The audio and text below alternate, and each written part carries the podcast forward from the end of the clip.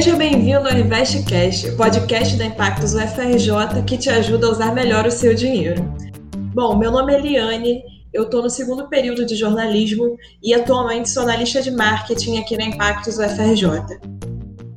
Meu nome é Pedro Henrique, eu faço ciências contábeis, atualmente estou no segundo período e minha posição na Impactos é analista de back-office.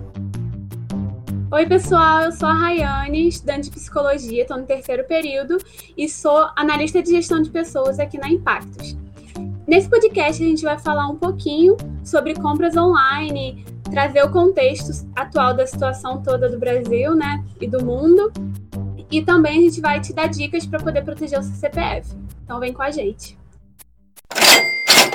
Após esse resuminho, é, vamos falar um pouco sobre alguns tópicos que nos influenciaram a discutir esse tema. O primeiro tópico que eu levantei foi a importância do e-commerce, né? É, e a, o seu aumento substancial nos últimos anos. Se você for para pensar, na última década, né, é, você falar isso, pô, comprei um, um objeto, um produto online, as pessoas não acreditam, né? Dez anos atrás, por exemplo. Eles vão, poxa, como é que você fez isso? é, agora, atualmente, é algo muito normal, né? As pessoas compram diariamente produtos na internet e isso se tornou parte do cotidiano, né? O segundo tópico que eu levantei aqui foi é, as consequências da pandemia. Basicamente, é, a pandemia trouxe inúmeros problemas, tá? Para evitar aglomerações pelo contágio do, do vírus, as lojas fecharam e a restrição da mobilidade aconteceu. E o terceiro tópico é, se diz respeito à época que a gente está, né? Basicamente, o fim do ano, ele traz muitas datas comemorativas, como a Black Friday, que a gente está vendo atualmente, o Natal, posteriormente, e o Réveillon, que são datas em que o consumo, né, ele aumenta muito. Ou seja, é, as compras online, elas se fazem muito relevante nesses períodos. Agora que a gente entendeu os motivos dessa discussão, é interessante falar sobre o problema central das compras online. Muitas pessoas ainda ficam com o pé atrás quando falamos de comprar produtos ou serviços na internet. Geralmente essas pessoas são gerações antigas, que eles não estão muito acostumados com a tecnologia. Mas elas estão erradas? Claro que não.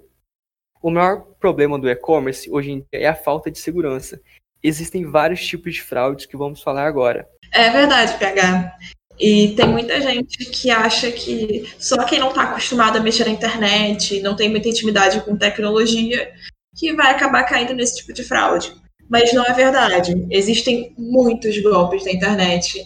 As vítimas podem ter qualquer idade, podem ser ou não próximas da tecnologia. Você pode estar acostumado, você pode até trabalhar com internet e redes sociais e mesmo assim cair nesses golpes. Porque existem várias modalidades e cada um está buscando uma informação diferente. E não são só golpes que acontecem na internet existem muitas fraudes propriamente ditas, de propaganda enganosa. E aí que a Rai entra para contar alguma uma história que é muito famosa, é, envolvendo a Black Friday, que a gente tanto conhece e tanto fala. Saiu uma pesquisa que foi da Sociedade Brasileira de Consumo e Varejo, que tipo a transformação digital ela tem que ser uma prioridade para os negócios em comercialização. E a partir disso, 80% do, das compras do Black Friday foram feitas é, online, sabe? Só que também 70% dos produtos tiveram alguma, alguma questão de aumento de preço antes. Isso é algo que a gente já conhece, só que agora de maneira online também tem ocorrido. Inclusive vários outros tipos de fraude. Só que é isso, você está dentro do código do consumidor e se você vê esse tipo de comportamento em qualquer tipo de loja, você pode denunciar. Além das fraudes, ainda existem vários outros golpes em que você pode cair na internet quando está realizando compras online. Um que se tornou muito popular recentemente principalmente nessa época de Black Friday, foi o golpe do WhatsApp. Ou seja, é, tem uma notícia aqui da Tech Tudo que fala que alguma pessoa, alguma pessoa finge ser algum estabelecimento online para pedir dados do cliente. Você está no seu WhatsApp, está no seu Instagram, e aí chega a mensagem de uma suposta loja é, te pedindo para confirmar os seus dados, falando que teve algum problema no seu cadastro e que você precisa inserir os seus dados novamente. Como eu disse antes, não são só pessoas que não estão habituadas com tecnologia que caem nesse tipo de golpe. Na matéria, até que tudo cita Diogo Valentim, que caiu nesse golpe no Instagram. Ele achou que uma loja tinha entrado em contato, em contato com ele, pedindo para ele substituir os dados, e ele forneceu todas as informações pessoais para essa loja, crente que era é, realmente uma efetivação de cadastro. Esse tipo de situação acontece principalmente no WhatsApp e no Instagram, então vale a pena ficar de olho.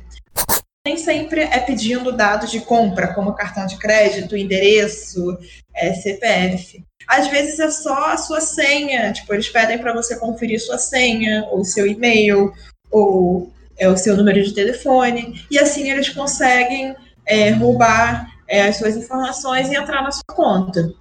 É, e a gente tem que tomar muito cuidado também com as pessoas em quem a gente confia os nossos documentos.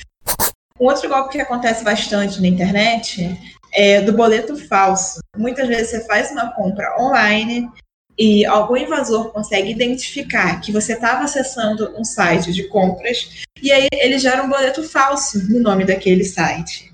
E você vai pagar achando que está é, pagando o boleto da sua compra, mas o seu dinheiro vai para o fraudador. E aí é, a loja, infelizmente, não pode fazer nada para te ajudar, porque não foi ela que emitiu o boleto falso. Então, para você conseguir evitar esse tipo de fraude, é muito importante sempre conferir os dados do boleto e conferir é, se eles estão batendo com os da loja com que você comprou. Muitas vezes, por, pode ser um boleto até editado, então os nomes podem ser, é, podem aparentemente ser os mesmos, mas na hora de você conferir o pagador e é, até mesmo o código de barras, você vai saber para onde o seu dinheiro está indo. Então a gente tem que tomar muito cuidado sempre com os boletos que a gente está pagando, porque eles conseguem adivinhar em qual site você vai pagar, você vai realizar determinada compra e gerar um boleto falso. Por isso que a gente reforça aqui que uma das melhores opções para você fazer compras online é comprar no cartão de crédito. E também é muito importante tomar cuidado com a segurança do seu computador.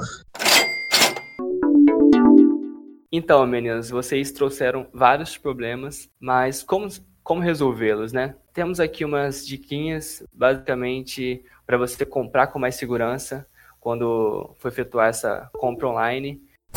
A primeira dica seria você verificar se o site é real. De fato, existem inúmeros sites que eles não são das lojas devidas. Um exemplo, o site da Magazine Luiza da sua cidade. Talvez essa Magazine Luiza que você esteja acessando o site não seja de fato a Magazine Luiza, né? Mas como você consegue descobrir isso? Basicamente, quando você entra em qualquer site, né, você consegue, através do link dele, um acesso às informações, traz lá se o conteúdo é seguro, né, se a conexão é segura, se os seus dados eles estão privados. Isso é muito interessante, porque você evita cair em inúmeros golpes. Uma outra dica bem interessante seria procurar sobre a empresa, né, sobre a loja. Quem é a loja? O site da empresa, né, ela oferece uns tópicos bem interessantes que são quem é a empresa de fato e o que ela faz, como ela trabalha, e a partir disso você consegue reduzir muito o risco ao comprar online. Tem um outro site bem conhecido que é o Reclame Aqui, que é basicamente você acessa, né, e procura pelo CNPJ ou pelo nome da loja ou empresa e você vai descobrir inúmeras reclamações sobre aquele serviço ou sobre aquele produto. Aí cabe você fazer uma análise, né, de qual loja tem menos reclamações, se aquele produto que você está procurando ele tem problemas ou outras coisas. Bom, e o Reclame Aqui, além de você procurar uma empresa que tenha poucas reclamações, é muito importante prestar atenção também no atendimento que essa empresa presta a quem está reclamando. Porque a reputação de uma empresa não necessariamente ela é medida pela quantidade de pessoas que não reclamam ou que falam bem, mas sim pelo atendimento que ela fornece a quem está reclamando e como ela soluciona esses problemas. Então, a reputação da sua empresa no Reclame Aqui é sempre uma informação crucial na hora de decidir onde você vai comprar o seu produto ou de qual marca você vai comprar. Sim, sim. Um outro ponto bem importante que você citou é esse marketing, né, boca a boca basicamente você consegue saber muito sobre de determinada empresa a partir de indicações, né, de pessoas que já compraram. E é bem interessante você levar isso em consideração quando você for efetuar sua aquisição, que você diminui o risco de comprar em uma empresa que não é segura, aumenta, né, a chance de você efetuar uma compra com qualidade. Então, pessoal, agora vamos mencionar ele, né, que muitas das vezes a gente acha que pode ser um problema, mas às vezes também pode ser uma solução, que é o cartão de crédito. Inclusive, a nossa frente social aqui da Impactos, a gente já criou um e-book falando sobre as vantagens do cartão de crédito. Vale a pena conferir. Uma iniciativa muito legal de democratização de conhecimento e vai te ajudar bastante. Sobre o cartão de crédito nas compras online, é preferível que você use sim, porque ele te dá a vantagem de você conseguir recorrer e ser ressarcido esse valor. Se por acaso você pagar um boleto direto, talvez você não consiga recuperar o dinheiro se der algum problema. Por isso que é melhor que a gente use o cartão de crédito nas compras online. É, inclusive o PH tem uma história aí para contar pra gente sobre cartão de crédito e compras, né? Acho que vale a pena a gente ouvir. Essa história, meu Deus, não gosto nem de lembrar. Mas enfim, aconteceu esse ano, né? É, eu fui comprar um presente. Infelizmente, eu não tinha ouvido essa dica do cartão de crédito antes e comprei via boleto. O que aconteceu foi que a vendedora me enrolou e infelizmente eu perdi o dinheiro, não consegui ser ressarcido e o meu produto também não foi entregue. Pois é, pessoal, por isso que vale a pena a gente ficar de olho, usar o cartão de crédito.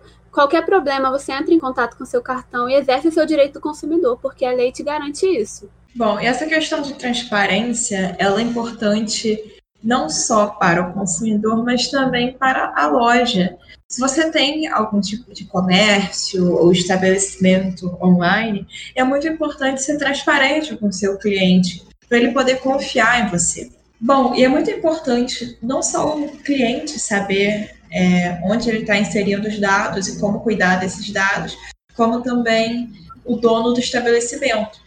Então, esse recado aqui é para os donos de loja, mesmo que seja aquela lojinha do Instagram, brechó, qualquer e-commerce pequeno, que é o lado da transparência com seu cliente.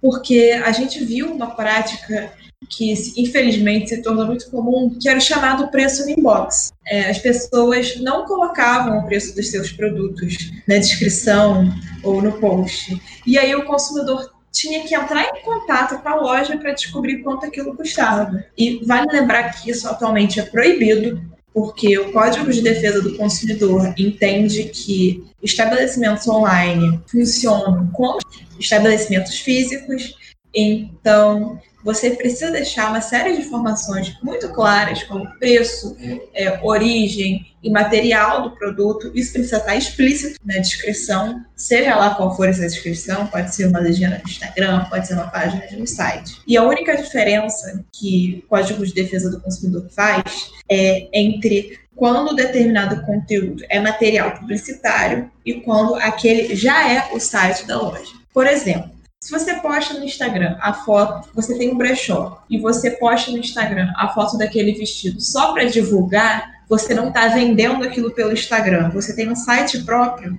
então você não precisa botar nessa foto o preço do vestido. Agora, se aquela foto já vai ser como aquele vestido vai ser vendido, se você está fazendo uma, um brechó no Instagram em si, o Instagram é a sua loja, aquela é a vitrine do seu produto, então você precisa colocar o preço. Então é muito importante a gente manter essa transparência, porque é uma situação chata, né? Vocês já passaram por isso?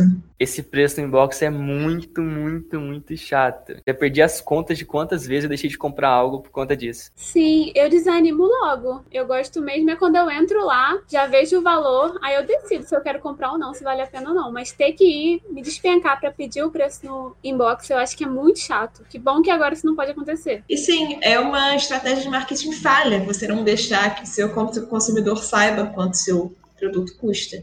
Porque você acaba afastando o cliente, ele perde a confiança, ele perde a vontade de comprar em você. Então, não só pelo lado legal, que atualmente é ilícito, é proibido, é, como também pelo lado de marketing, porque você está afastando um cliente que poderia estar tá consumindo seus produtos. Pessoal, uma outra dica também é sobre os facilitadores de compra online. É uma autodenominação minha, tá? Eles não chamam isso. É, vocês devem conhecer por meios de pagamento online ou meios de pagamento eletrônico. Mas por que esse nome, né? Porque eles facilitam essas compras. Alguns exemplos disso é o PayPal, PagSeguro, que são aplicativos, né, são ferramentas que auxiliam você a efetuar uma compra segura, porque eles são fiscalizados, e você evita muitas perdas por outros aplicativos ou outros instrumentos. Bom, então agora que a gente já deu várias dicas de como escolher a loja, como tomar cuidado todo esse processo de compra, vem uma parte fundamental, que é na proteção dos seus dados. Todo mundo agora sabe que na internet o principal objetivo de hackers e invasores é conseguir os seus dados. E é por isso que grandes escândalos, como por exemplo da Sony e do Yahoo, estouram. Todo mundo tem medo de ter os seus dados roubados. Então a gente separou aqui uma série de dicas para ajudar a tomar conta de seus dados quando estiver comprando, porque afinal de contas, lá você está inserindo não só seu nome, não só seu CPF, não só sua data de nascimento, como também informações de cartão de crédito e de endereços de cobrança que podem ser usados por pessoas mal intencionadas. Então, a primeira dica que eu separei é proteja o seu computador de vírus. Eu diria que a maioria dos principais vírus de computador estão tentando roubar os seus dados. Então, roda um antivírus legal, se for preciso, dependendo com que você trabalha, dependendo do quanto você costuma comprar online ou do quanto você costuma baixar arquivos de fontes não confiáveis na internet. Então, investe no antivírus. Eu sei que é chato ter que gastar dinheiro com antivírus, mas muitas vezes vale a pena, dependendo do que você costuma fazer na internet. Quando você estiver comprando, nunca use redes públicas ou compartilhadas de Wi-Fi. Prefira o seu próprio 3G ou Wi-Fi da sua casa. Em redes públicas, pode ter invasores, não é uma rede segura, não é uma rede onde você vai ter o mínimo de privacidade. Então, sempre prefira o seu 3G ou o seu Wi-Fi. E quando você entrar em algum site, mesmo que ele pareça ser verdadeiro, confira se ele tem um selo de segurança. Às vezes, sites falsos usam selos de segurança forjados para parecer que é um site seguro, para parecer que é um site confiável, mas na verdade ele só está querendo roubar suas informações. E agora, uma das dicas que eu vejo que muita gente não sabe é usar um gerenciador de senhas. Tem antivírus que tem gerenciador de senhas, o próprio Google Chrome, aquilo que ele te pergunta de, ah, deseja guardar a sua senha para esse site, mas é muito importante você se organizar melhor, você saber qual senha você está fornecendo para o navegador, onde você está armazenando as suas senhas, mas você usando um bom gerenciador e confiável consegue poupar muito problema. Ainda mais se você resolver criar senhas aleatórias, senhas criptografadas, senhas codificadas, que fujam do óbvio. Por exemplo, é, o apelido ou o nome do seu animal de estimação. Porque, querendo ou não, quando você está com o seu lado humano, seu lado racional, até emocional, você acaba criando uma senha que pode ser previsível. Então, use um gerenciador de senhas. Mas cuidado, eu não recomendo que você salve dados de pagamentos em gerenciadores de senha. Nem sempre as sessões de pagamentos vão ser tão seguras quanto as sessões de dados pessoais. E nem só hackers, porque não estou falando só do gerenciador do Google Chrome, que ele é muito seguro. Eu estou falando também de gerenciadores de lojas. Por exemplo, quando você faz uma compra na Amazon, a sua senha fica lá guardada. Então, não só a sua senha, mas o seu cartão de crédito, seu endereço. Então, eu não recomendo que você guarde esses dados de pagamentos nesses gerenciadores eu deixaria só um gerenciador confiável de antivírus com as suas senhas, e-mails e nomes de usuários. Isso que eu estou falando, nem só hackers podem roubar os seus dados. Lojas também podem roubar seus dados para evitar compras indevidas. Então, é, então não divulga seu cartão de crédito de jeito nenhum, não mande foto do seu cartão para outras pessoas e confira as permissões da sua conta. Abre o seu Google, abre Facebook e ver o que, que ele, quais aplicativos ele está permitindo que usem seus dados. Porque às vezes você usa seu Facebook para fazer aqueles testes de ah, com qual famoso eu me pareço, ou é, de quais etnias eu sou descendente. Esses testes bobinhos de Facebook, às vezes você permite que ele tenha acesso aos seus dados, mas ele pode roubar outras informações além da sua foto de perfil. Então sempre confere as permissões que tem nas suas contas. E eu espero que vocês tenham gostado das dicas. Ah, Liane, também tem uma dica, menina. Que eu tinha visto que no site do Serasa Agora eles têm a opção de monitorar o seu CPF. Aí por lá você consegue ter acesso para ver se alguém já tentou fraudar e tudo mais. É, essa versão é gratuita, você consegue fazer isso de graça no site do Serasa mesmo. Mas também tem uma versãozinha paga que, se por acaso tentarem fraudar o seu CPF, eles já te notificam e arrumam formas de bloquear. Então também é uma dica bem legal. O site do Serasa tem um monte de coisa interessante, acho que vale a pena conferir lá. Fica aí a dica, então. E eu vou puxar aqui outra dica para você que está tentando proteger os seus dados. Existe um site que ele confere se alguma vez o seu e-mail e sua senha já foram vazados. Porque eu citei o escândalo da o vazamento da Yahoo e da Sony, por exemplo, e aí esse site, ele guarda esse tipo de situação e ele consegue deletar o seu e-mail e o seu e a sua senha da internet quando eles forem vazados publicamente. Então, desculpa pela pronúncia péssima, mas o nome do site é Revive Pound. Eu vou deixar o link do site aqui na descrição do episódio para você acessar. E é só você preencher o seu e-mail. Você não precisa colocar a senha, que ele já vai te mostrar se o seu e-mail já foi vazado ou não.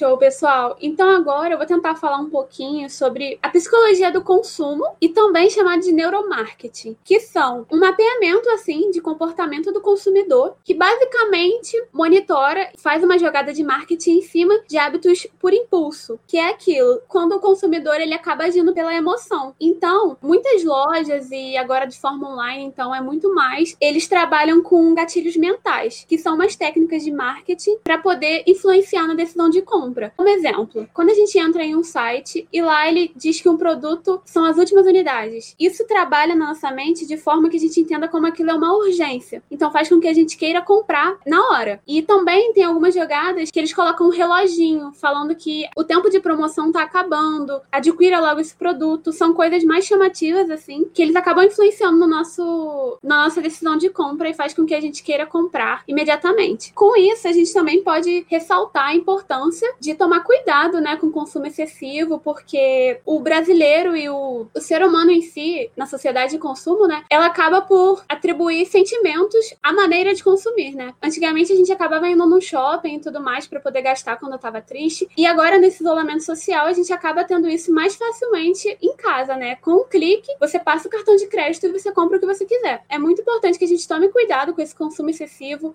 se pergunte, eu realmente preciso disso? Eu realmente quero comprar isso agora? Se você sentir que você tá triste nesse dia, que você tá querendo descontar em compra, vale a pena você esperar um pouquinho, voltar depois no site, ver se você realmente quer comprar. Isso é muito importante, porque nesse momento, né, a gente acaba tendo fatores emocionais e acabando consumindo excessivamente. Tem um exemplo de um caso de uma pessoa que, por ela estar tá em casa, ela cortou muitos, muitos custos, transporte, de alimentação na rua e um monte de coisa. Só que depois, quando ele foi ver a fatura do cartão dele, ele viu que continuava super alta. Então, ele foi lá e foi analisar com o que, que ele estava gastando. E ele viu que ele estava gastando com coisas muito aleatórias que ele não precisava. Enfim, que foi atingido pelas liquidações e toda essa propaganda online que a gente recebe. Então é muito importante que a gente mantenha a nossa mente, o nosso corpo e o nosso bolso em equilíbrio nesse momento, né?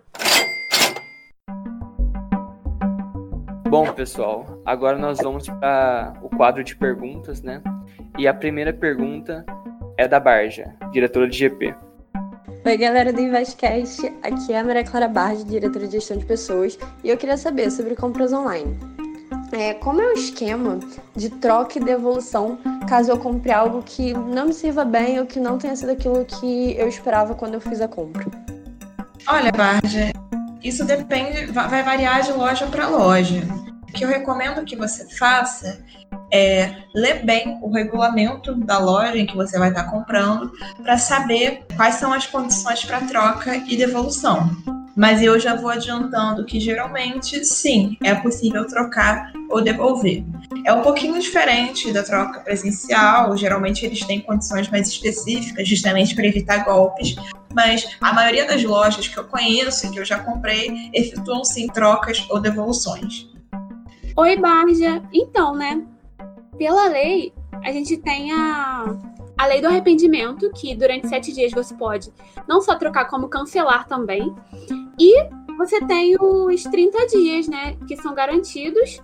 É, se caso acontecer uma falha, algum problema no decorrer de 30 dias, você pode fazer essa troca perante a lei, né?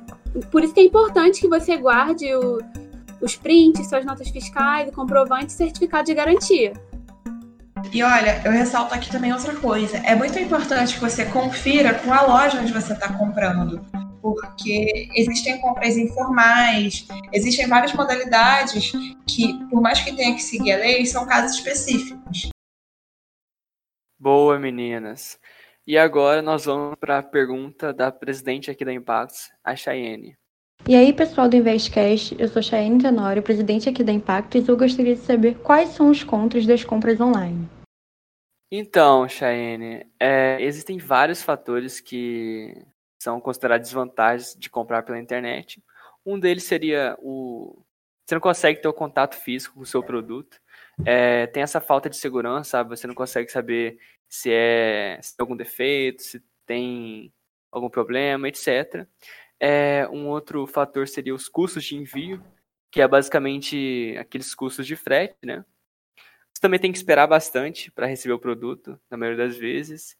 E ah, e uma outra coisa é as trocas elas são mais dificultadas.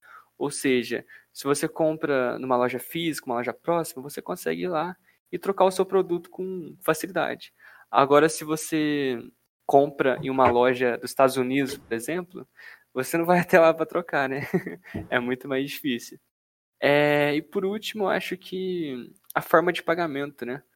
você precisa utilizar cartão de crédito ou boleto e, e, isso é um pouco, um pouco chato. Tem algumas pessoas que preferem pagar pelo, pelo dinheiro ou por outros meios de pagamento. É, eu, eu ressaltaria também que a compra online exige mais pesquisa, existe cuidados maiores e pode ser um pouquinho mais chato de fazer ela tira um pouco daquele prazer que você tem de comprar uma coisa nova, porque é trabalhoso, demora é, e requer muita atenção. Mas botando na balança e sabendo pesquisar e sabendo seguir todos esses passos que a gente deu, você pode resultar sim numa compra satisfatória. Então depende muito do que você quer, é, da urgência e do seu grau de exigência com o que você está comprando. Então, é questão de pesquisar mesmo e de saber botar na balança todos esses fatores que a gente apresentou. Com certeza. É, e tem uma outra coisa também, né? Para a gente não falar só dos contras, é, uma das maiores vantagens da compra online, eu ressalto que é a diferença de preços. Você vai comprar em uma loja da sua cidade, geralmente é muito mais caro. Aí você olha no site e o preço está muito abaixo. Então, se você faz aquele check-in, você faz aquele, aquela verificação se o site é seguro, se a loja é segura, eu acho que é muito mais vantajoso comprar online. E como recomendável é a gente tomar cuidado e manter o isolamento possível, né? Vale muito a pena comprar online, ainda mais nesse momento. Mas e aí, pessoal? Quais conclusões vocês tiraram sobre esse assunto que a gente acabou de discutir aqui? Ah, eu achei um assunto super importante, foi muito legal estar aqui com vocês. Até porque, né, as compras online é uma tendência que veio para ficar. É, então é muito importante que a gente converse sobre isso e que as empresas é, consigam se relacionar bem com os clientes, né? Porque é, essa, essa, eles vão ter essa vantagem daqui para frente, pós-Covid até. Com certeza. E é interessante falar também do lado do, da empresa, né? Que eles peguem essas dicas que a gente falou para que o cliente e a empresa se beneficiem. Esse benefício mútuo eu acho que é bem interessante para ter uma compra com, com mais segurança. Gente, eu espero que esse podcast tenha sido tão esclarecedor para vocês quanto foi para a gente. Foi muito bom poder pesquisar sobre esse assunto para trazer umas dicas para vocês. E aquela história, né? Eu acho que todo cuidado é pouco. E, e a minha maior dica para quem está agora começando a se aventurar nesse mundo das compras online é ter atenção, ter cuidado. Não compre as coisas na pressa, não compre as coisas no desespero. É, sempre dá uma respirada, avalia se você realmente precisa daquilo, se você quer aquilo, se você não está no impulso, no, no, se você não está no impulso, descontando raiva, frustração é, em compras. Eu espero que a gente tenha conseguido é, ajudar de alguma forma, que a gente incentive vocês a ter uma relação saudável com as compras, uma relação saudável com compras online, porque querendo ou não, isso vale não só para quando você for comprar, mas para qualquer ação que você tiver na internet. É muito importante tomar cuidado com os dados e tomar cuidado com o que você está fazendo online.